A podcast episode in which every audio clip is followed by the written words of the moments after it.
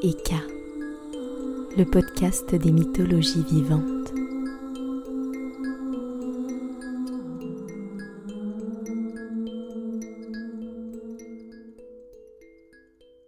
Bonjour à toutes et à tous. Je suis très heureuse de vous retrouver pour ce nouvel épisode de Eka. Êtes-vous prêts pour ce nouveau voyage qui va nous entraîner bien loin de chez nous, aux confins de l'Orient, aux origines des mots sur les terres du puissant Gilgamesh en Mésopotamie. La Mésopotamie est une région historique située, comme son nom l'indique, entre deux fleuves, le Tigre et l'Euphrate, ce qui correspond au nord-est de la Syrie et au nord de l'Irak actuel. Les scientifiques s'accordent sur le fait que cette terre est le berceau des premières formes d'écriture apparues aux alentours de moins 3400 avant Jésus-Christ, soit il y a près de 5000 ans. Alors, vous embarquez avec moi? Rendons-nous à Uruk, l'antique cité aux hautes murailles où règne Gilgamesh, un héros qui, au début de cette histoire, est très loin de se comporter comme tel. Gilgamesh est un humain d'ascendance divine. Fils de la déesse Ninsun, il est fait, comme le disent les écrits antiques, à un tiers comme un homme et à deux tiers comme un dieu. Un être aussi n'était peut-être pas à sa place sur le trône d'un royaume humain. Et Gilgamesh n'est pas ce que l'on peut appeler un souverain juste et bon. Non. Son règne tyrannique oblige les habitants d'Uruk à vivre dans la crainte. Ne connaissant pas le repos, il oblige son peuple à travailler à un rythme effréné. Pas un jeune homme qu'il ne défie à la lutte et qu'il ne blesse ou ne tue. Pas une femme sur le point de se marier qu'il ne visite avant sa nuit de noces. Un jour, enfin, les dieux entendent les lamentations du peuple d'Uruk et décident d'agir en offrant un alter ego au seigneur sanguinaire. Un homme qui saura par la force de son corps et de son cœur être son égal et rivaliser avec lui. Aruru, la grande déesse créatrice, ramasse une poignée d'argile et la lance dans la plaine. De cette argile naît Enkidu. Enkidu vit là où il est né, dans la plaine, auprès des bêtes qui la peuplent. Loin des humains qu'il ne connaît pas, il vit heureux. Son peuple, c'est la harde d'antilope avec qui il broute et s'abreuve. Son toit, c'est le ciel plein d'étoiles qu'il scrute. Ses rues, ce sont les coulées laissées par les troupeaux, son temple, c'est cette nature sauvage, indomptée. Mais s'il ne connaît pas les hommes, les hommes, eux, le connaissent. Les chasseurs le craignent et n'osent plus s'approcher des troupeaux sauvages. Un jour, l'un de ces chasseurs se plaint auprès de son père. Père, j'ai aperçu l'homme sauvage de la plaine. Il a la force d'un dieu. Capable de terrasser le lion, il broute pourtant avec l'antilope et s'abreuve avec elle. Père, il a recouvert les trappes que j'ai creusées, détruit les pièges et les filets que j'ai posés. S'il reste ici, qu'il continue de protéger la harde, bientôt, comme le lion, je mourrai de faim. Fils, rends-toi à Uruk aux hautes murailles. Là-bas règne Gilgamesh qui a la force d'un dieu. Apprends-lui l'existence de cette créature, il saura quoi faire. Quand Gilgamesh entend le récit du chasseur, intrigué, il le renvoie dans la plaine et lui ordonne d'emmener avec lui l'une des prostituées du temple d'Ishtar, la déesse de la guerre et de l'amour elle saura le dompter. Et quand ça sera fait, son troupeau ne le reconnaîtra plus et la plaine le rejettera. Gilgamesh avait vu juste. Quand Enkidu arrive avec sa harde au point d'eau, la courtisane est là. Nue, elle l'attend, faisant onduler son corps pour susciter le désir de l'homme sauvage. Il fond sur elle, et six jours et sept nuits durant, elle lui apprend l'amour. Quand enfin rassasié d'elle, il se relève et va pour rejoindre la harde, les antilopes ne reconnaissent plus son odeur et le fuient. Quand il essaye de courir pour les rattraper, ses jambes se dérobent et ne le portent plus, en goûtant au plaisir de l'homme. Il a perdu la vélocité de l'animal. Il ira désormais parmi les humains, au rythme des humains. La courtisane le console. Tu es un homme à présent. Pourquoi vouloir courir la plaine avec l'animal? Suis-moi à Uruk règne Gilgamesh. Il est plus grand que toi par son rang et sa taille, mais vos corps et vos cœurs sont faits de la même argile. Suis-moi. Tu as perdu ton troupeau, mais tu vas vers une rencontre fabuleuse, la rencontre de ton égal. Enkidu se réjouit et accepte de la suivre. Enfin, je t'ai tant attendu, mon ami. Pendant ce temps, dans son palais, Gilgamesh se réveille perturbé. Il a fait un rêve qu'il ne comprend pas. Alors il s'adresse à sa mère, la déesse Ninsun. Mère, cette nuit en rêve, je marchais sous un ciel plein d'étoiles quand l'une d'elles est tombée vers moi. J'ai voulu la soulever, la pousser, mais elle était trop lourde pour moi. Alors je me suis penché sur elle et je l'ai aimée, alors je fus capable de la porter. Je la déposai à tes pieds et tu en fis mon égal. Mère, j'ai fait un second rêve. Dans le sol d'Uruk, une hache était plantée. Elle était trop lourde pour moi, alors je me suis penché sur elle et je l'ai aimée. Alors je fus capable de l'arracher du sol. Je la déposai à tes pieds et tu en fis mon égal. Ninsun était sage et omnisciente. Elle expliqua à son fils que cette étoile et cette hache qu'il avait vue n'étaient qu'une seule et même personne, un être aussi fort et beau que lui. Elle dit qu'il aimera cet être et que cet être l'aimera. Ils seront amis, frères et compagnons d'armes. À ces mots, Gilgamesh se réjouit et n'en peut plus d'attendre. Enfin, je t'ai tant attendu, mon ami. Sur la route vers Uruk, Enkidu et la prostituée rencontrent un homme qui, catastrophé, leur annonce que Gilgamesh a décidé une fois de plus d'exercer son droit de cuissage et qu'il s'apprête à prendre possession par la force d'une jeune femme sur le point de se marier. Enkidu le pacifique, le juste, entre dans une colère noire et s'élance vers la cité. Arrivé à Uruk, devant la maison de la fiancée, il barre le passage à Gilgamesh.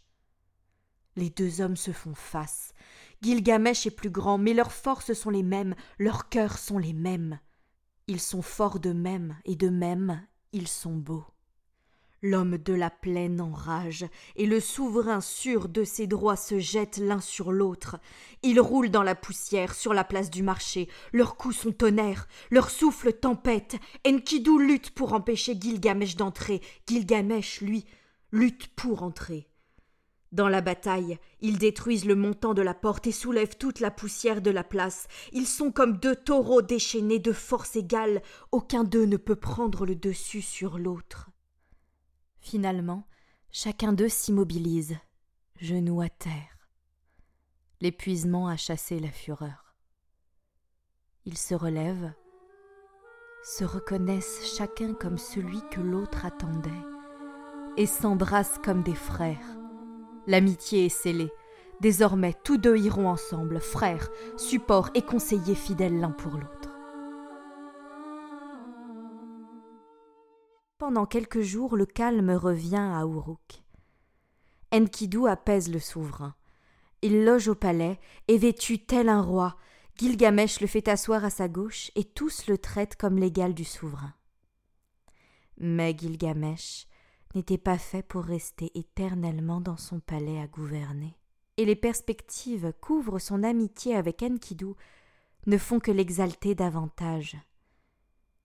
Déjà, dans son esprit, naît le projet d'une quête qu'il se sent maintenant prêt à accomplir se rendre dans la mythique et lointaine forêt des cèdres et en combattre le légendaire gardien, Umbaba. Quand il fait part de son projet à son ami, celui-ci prend peur. Pourquoi vouloir combattre Umbaba Nous sommes forts, certes, aussi forts que des dieux, mais mortels comme des humains.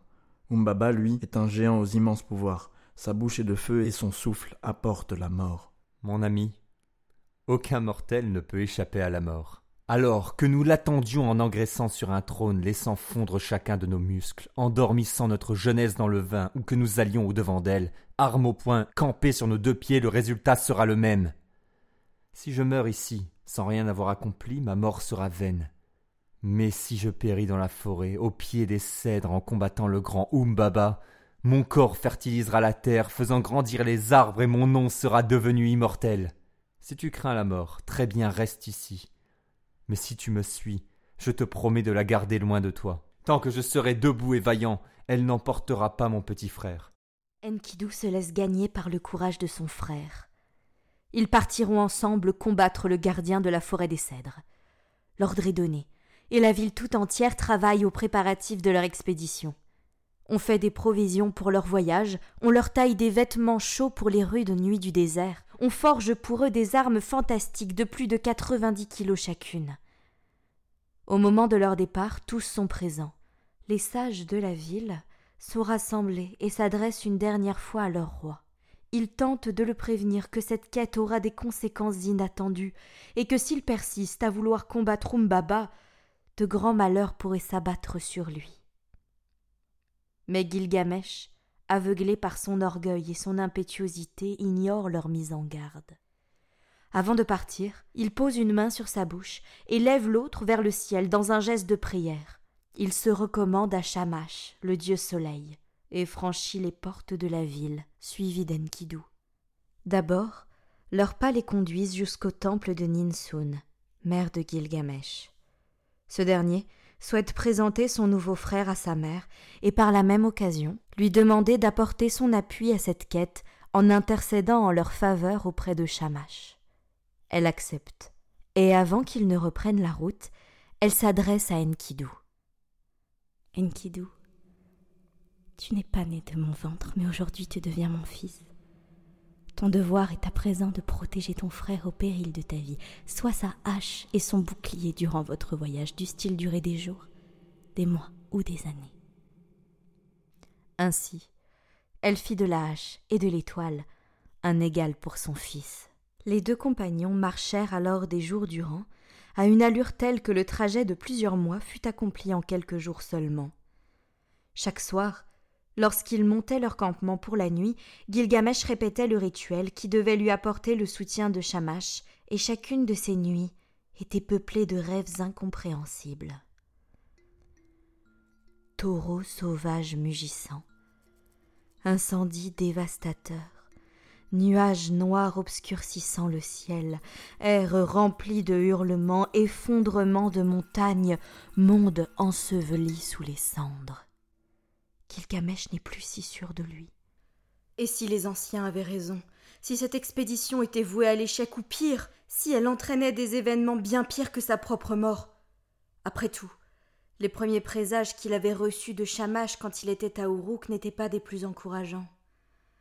Mais chaque matin, Enkidu l'écoute raconter ses rêves et le rassure. Il sait interpréter les songes qui bien souvent sont plus complexes que ce dont ils ont l'air.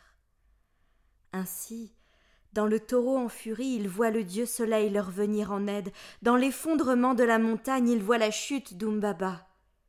Ces rêves, aussi effrayants soient-ils, sont les présages qui annoncent leur victoire. Alors Gilgamesh reprend courage. Quand ils arrivent à l'orée de la forêt des cèdres, il ne tremble pas. Quand il empoigne sa hache, il ne tremble pas. Quand il abat le premier arbre, il ne tremble pas. Et quand Umbaba apparaît, immense masse de muscles, de colère et de feu. Il ne tremble pas. Seul, aucun humain, même d'ascendance divine, n'aurait pu espérer vaincre le gardien. Mais ils sont deux. Ce n'est pas tant leur nombre qui compte que leur lien, la confiance qu'ils montrent l'un envers l'autre, l'affection qu'ils se prodiguent et la protection qu'ils s'apportent les rendent invincibles. Shamash finit par accepter de leur apporter son aide, et quand les deux héros passent à l'attaque, ils déchaînent les vents contre Umbaba. Vent du nord, vent du sud, vent de l'ouest, vent des tempêtes et des tornades. Aveuglé, le gardien ne sait plus où frapper ni comment bouger alors. Enkidu et Gilgamesh passent à l'attaque ensemble. Ils frappent Umbaba. Le frappe, le frappe encore et le perce de nombreux coups le géant s'effondre finalement en les maudissant. Et la forêt gémit d'avoir perdu son gardien. Victorieux, les deux frères peuvent à présent abattre les cèdres que le frat emporte jusqu'à Uruk, où se répand la nouvelle de leur victoire. Seul on ne peut vaincre, mais deux ensemble le peuvent. L'amitié multiplie les forces. Une corde triple ne peut être coupée. De jeunes lions sont plus forts que leur père. Et de jeunes lions sont plus forts que leur père. Toi qui as connu des obstacles, qui as pratiqué la lutte, Méprise la mort, sois vaillant, reste auprès de moi, ton courage te reviendra, la peur et la faiblesse te quitteront. on ne peut vaincre, mais deux ensemble le peuvent. L'amitié multiplie les forces. Une corde triple ne peut être coupée. De jeunes lions sont plus forts que leur père. Et de jeunes lions sont plus forts que leur père. Après cette bataille, Gilgamesh, couvert du sang du gardien et de la sueur des arbres, ressent le besoin de se laver. Il se défait de ses vêtements souillés, délie ses longs cheveux noirs qui tombent jusqu'à ses reins et entre dans le fleuve. À mesure que les eaux de l'Euphrate le libèrent de la souillure, la déesse Ishtar, dissimulée dans les arbres, perçoit sa beauté. Elle dévore des yeux chaque parcelle de peau dévoilée par les flots, désire chaque muscle qu'elle voit bouger et rêve d'enfouir visage et mains dans la chevelure du guerrier. Quand il sort de l'eau, qu'il revêt une longue robe brodée retenue par une ceinture dorée et qu'il se coiffe de sa couronne, elle ne tient plus et se révèle à lui dans toute sa splendeur divine. Elle est belle, la plus belle créature que ce monde, celui d'en haut et celui d'en bas ait pu contempler. Gilgamesh, viens à moi. Ton corps, je souhaite le parcourir et le combler. Sois à moi, laisse-moi jouir de toi et je serai à jamais ton épouse. Imagine quelle puissance et quelle jouissance nous pourrons atteindre ensemble. Si tu t'unis à moi, je te couvrirai de présents et de bénédictions. Tu conduiras un char d'or et de lapis lazuli auquel j'attellerai les démons des tempêtes. Notre maison te sera toujours agréable et chaque sol, chaque trône te baisera les pieds. Il en sera de même pour tous les puissants de cette terre qui te vénéreront comme un dieu. Tes champs seront si généreux que tu ne sauras que faire de tant de nourriture. Tes brebis, tes chèvres seront si fertiles que bientôt tu ne pourras plus compter les têtes de tes troupeaux, et tes bœufs et chevaux n'auront pas d'égaux en docilité et en force. Et surtout, je serai l'amante infatigable qui réjouira chacune de tes nuits. Mais Gilgamesh, bien que tenté par tant de promesses, se souvient des histoires des bêtes des hommes et même des dieux malheureux qui succombèrent au charme d'Ishtar. Quel bienfait pourrais-tu tirer d'une telle union? Je sais qui tu es, Ishtar des étoiles. Tu es celle qui toujours promet aux hommes, mais qui, lassée, finit par se détourner. Tu promets monts et merveilles, mais te retournes toujours contre ton malheureux amant. Une chaussure qui blesse le pied, une amulette protectrice qui attire les ennemis, une outre qui se vide sur son porteur, une porte ouverte qui ne protège ni du vent ni des tempêtes. Si je me donne à toi, je serai pareil à un dieu, mais bien vite je ne serai plus qu'une bête à ta merci. Et plus tu me promets, plus le vent m'apporte les lamentations de tes anciens amants. J'entends Ishoulanou, que tu aimas mais que tu finis par changer en araignée. J'entends l'oiseau du berger que tu aimas mais à qui tu brisas les ailes. J'entends même ton mari, Doumouzi, un dieu pourtant, que tu aimas mais que tu condamnas à une vie aux enfers. Non, je ne m'allongerai pas dans ton lit, Ishtar l'insatiable, car tu aimes autant l'amour que le sang, et j'ai peur qu'en te donnant l'un, je me condamne à te verser l'autre. Retire-toi, laisse-moi jouir de ma victoire avec mon frère, retourner auprès de mon peuple, que tes griffes magnifiques trouvent un autre fou à emprisonner. Ishtar s'en retourna, seul, et consumé par la rage. Gilgamesh venait de l'humilier en se refusant à elle, ce qui n'était jamais arrivé auparavant.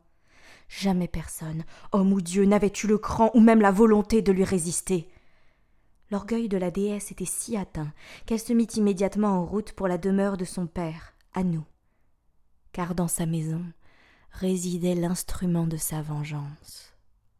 Anou était le tout-puissant père des dieux, le patriarche du panthéon mésopotamien. Il avait donné naissance à nombre de dieux illustres qui, à leur tour, avaient engendré des dieux et des héros. À ce titre, il régnait sur sa descendance et sur les cieux, gouvernant le ciel, les vents et les pluies.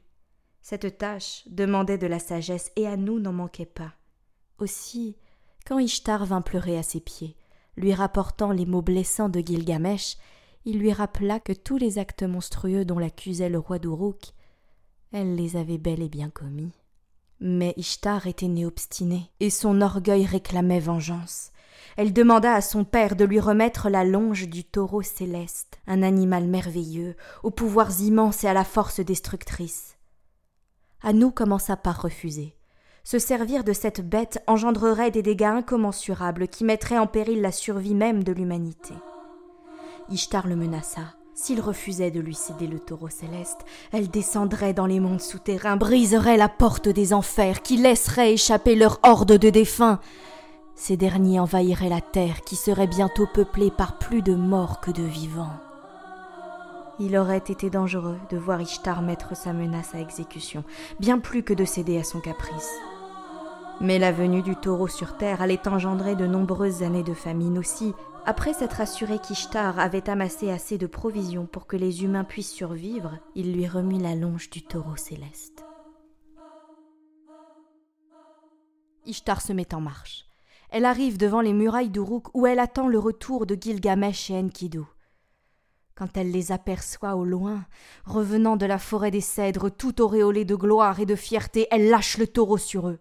Mais les deux héros sont encore loin, et avant de se jeter sur eux, il s'en prend à tous ceux qui se trouvent sur son passage. Ses sabots frappent si fort la terre que celle-ci se fend en gémissant. Son souffle est si brûlant qu'autour de lui tous les champs se dessèchent, et d'un seul mugissement il terrasse plus de trois cents personnes. Il mugit une seconde fois, trois cents autres s'effondrent. Il s'élance alors vers Enkidu. Mais l'homme des plaines est agile et d'une force incroyable. Il esquive l'attaque de l'animal et le saisit par les cornes. Ses pieds s'enfoncent dans la terre. Chacun de ses muscles se contracte pour résister à la force monstrueuse du taureau céleste. Mon frère, cria-t-il. Cet animal comme Umbaba, nous ne pourrons le vaincre qu'ensemble. Écoute-moi, je vais tenter de l'immobiliser. Quand je le tiendrai, il faudra que tu sois rapide et que tu l'achèves d'un seul coup ou nous serons perdus. Tiens-toi prêt, nous n'aurons qu'une seule chance. Alors, sollicitant chaque fibre de son corps, Enkidu repousse le taureau qui décrit un large cercle pour charger à nouveau. Mais l'homme de la plaine ne lui en laisse pas la chance. Il le prend en chasse, il court aussi vite qu'il le peut, saisit fermement la queue de l'animal et tire de toutes ses forces pour le stopper. Gilgamesh passe alors à l'attaque. Il bondit sur la bête, arme au poing et avec un hurlement de rage, il enfonce son glaive jusqu'à la garde entre les vertèbres du taureau. L'animal s'écroule, répandant son sang sur la terre desséchée. Ishtar est à nouveau défaite. Gilgamesh la maudit et lui lance au visage l'une des cuisses ensanglantées du taureau sur laquelle elle s'effondre en larmes. Victorieux, Gilgamesh et Enkidu entrent dans Uruk sous les hurrahs des habitants. Le souverain sanguinaire et l'homme sauvage viennent de sauver la ville et le pays tout entier de la catastrophe. Chacun d'eux a récupéré sur le cadavre du taureau céleste une corne immense faite de lapis-lazuli. Les artisans de la ville se mettent immédiatement au travail. Ils sculptent dans ces cornes deux masses d'armes magnifiques. Les deux amis lavent leurs mains dans l'Euphrate et montent jusqu'au palais où une fête somptueuse est donnée pour célébrer cette nouvelle victoire. Si les choses s'étaient arrêtées là, cette aventure aurait pu connaître un dénouement heureux. Mais voilà. Ishtar était la déesse de l'amour et de la guerre, et quand on lui refusait une victoire amoureuse et une victoire guerrière, le pire était à craindre. Elle rassembla les grands dieux, la grande triade composée de Hanou et de ses deux fils, Enlil, le dieu des rois, président à la destinée des royaumes, et Enki le sage, souverain de l'abîme et protecteur des humains. À eux se joignit Shamash, le dieu soleil qui accompagna Gilgamesh dans son épopée. Anou demanda réparation pour la mort de son taureau et celle d'Umbaba. et réclama la mort de Gilgamesh, mais Enlil, soucieux de préserver l'équilibre dans les royaumes humains, propose d'épargner la vie du souverain d'Uruk, mais de l'atteindre à travers la mort de son fidèle compagnon, Enkidu. Shamash tente désespérément de prendre la défense des deux humains. Après tout, s'ils ont tué Umbaba, c'était pour lui plaire à lui, le dieu soleil, et d'ailleurs, il leur a apporté son soutien dans cette entreprise. Et rien ne justifie la mort de l'innocent Enkidu. Mais Enlil, se retournant vers Shamash, lui reproche d'être beaucoup trop clément et proche des humains. À force de te lever chaque matin et de te coucher chaque soir sur eux, tu es presque devenu l'un des leurs. C'est décidé. Enkidu seul subira les représailles des dieux. À ce même moment, l'homme sauvage se réveille souffrant. Dans un songe, il a assisté aux négociations des dieux et les relate à Gilgamesh. Trop faible pour se lever, il doit garder le lit veillé sans répit par son frère. Ce dernier se lamente d'avoir été épargné. Quelle étrange justice. C'est pourtant lui le souverain sanguinaire qui par ambition voulait abattre le gardien des cèdres pour se tailler un nom immortel. C'est pourtant lui qui repoussa Ishtar, attisant sa fureur et la poussant à déchaîner le taureau céleste, c'est lui-même qui acheva la bête. Pourquoi punir son petit frère, le pacifique et innocent Enkidu? Ne lui avait-il pas promis de garder la mort à distance? À mesure que ses forces le quittent, Enkidu sent son esprit dériver vers sa harde qu'il a cessé de protéger, vers sa plaine qu'il a cessé de parcourir. En lui, l'exaltation des combats et le confort d'une vie princière sont remplacés par la mélancolie et la nostalgie. Il regrette la vie rude mais simple qu'il menait avant qu'on ne l'arrache à sa plaine. Pourquoi s'être laissé détourner d'elle?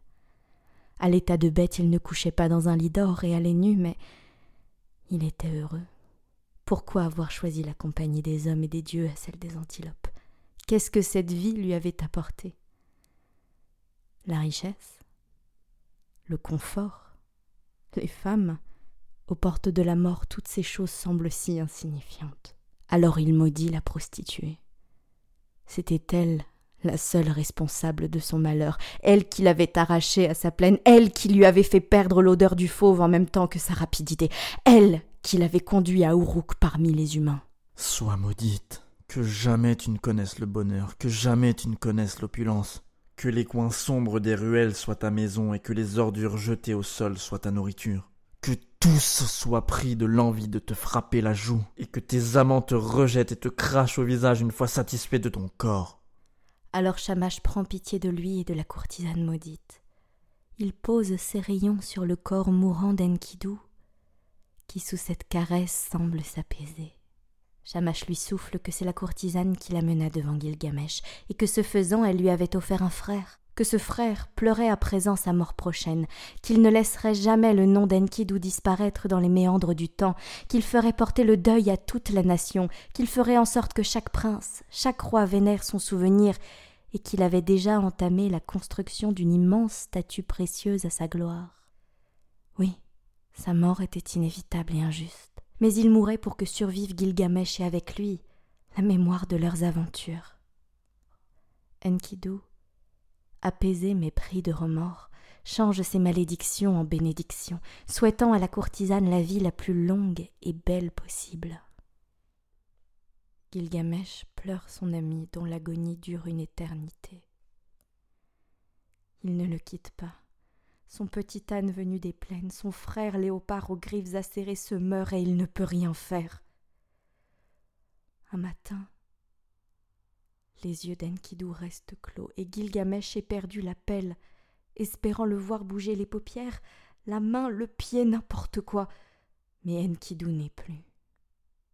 Alors le roi d'Uruk s'effondre sur le cadavre de son frère et rugit de douleur et de colère. Faisant les cent pas, niant l'évidence, il arrache ses cheveux, ses vêtements et couvre Enkidu de larmes et de baisers, comme une lionne lèche son petit mort pour le ramener à la vie. Son frère n'est plus, et lui, Gilgamesh, n'a plus qu'un seul désir ne jamais connaître le même sort, ne jamais traverser le voile, ne jamais franchir la porte des enfers et vivre éternellement. et pour arriver à ses fins, une autre quête l'attend. Notre voyage s'arrête là, pour l'instant. Ceux qui connaissent l'épopée de Gilgamesh savent que l'histoire ne s'arrête pas là. Après la mort d'Enkidu, le récit prend un virage radical et Gilgamesh, nous l'avons entendu, s'apprête à plonger dans une toute autre quête. Je ne vous en dis pas plus, car cette aventure fera l'objet d'un autre épisode dans les temps à venir. Je tiens à remercier les personnes qui ont apporté leur concours à cet épisode, Dougle Frisé dans le rôle d'Enkidu, Lionel Schneider dans le rôle de Gilgamesh et Ilona Grebmeyer qui prête à sa voix à Ishtar. Merci aussi à Béatrice Bello que vous avez entendue à la clarinette. J'en profite aussi pour vous dire que les paroles de la chanson que vous avez entendue sont issues de l'épopée de Gilgamesh, traduit et adapté par Abed Azrier pour les éditions Albin Michel. Et je vous remercie, vous, pour votre écoute.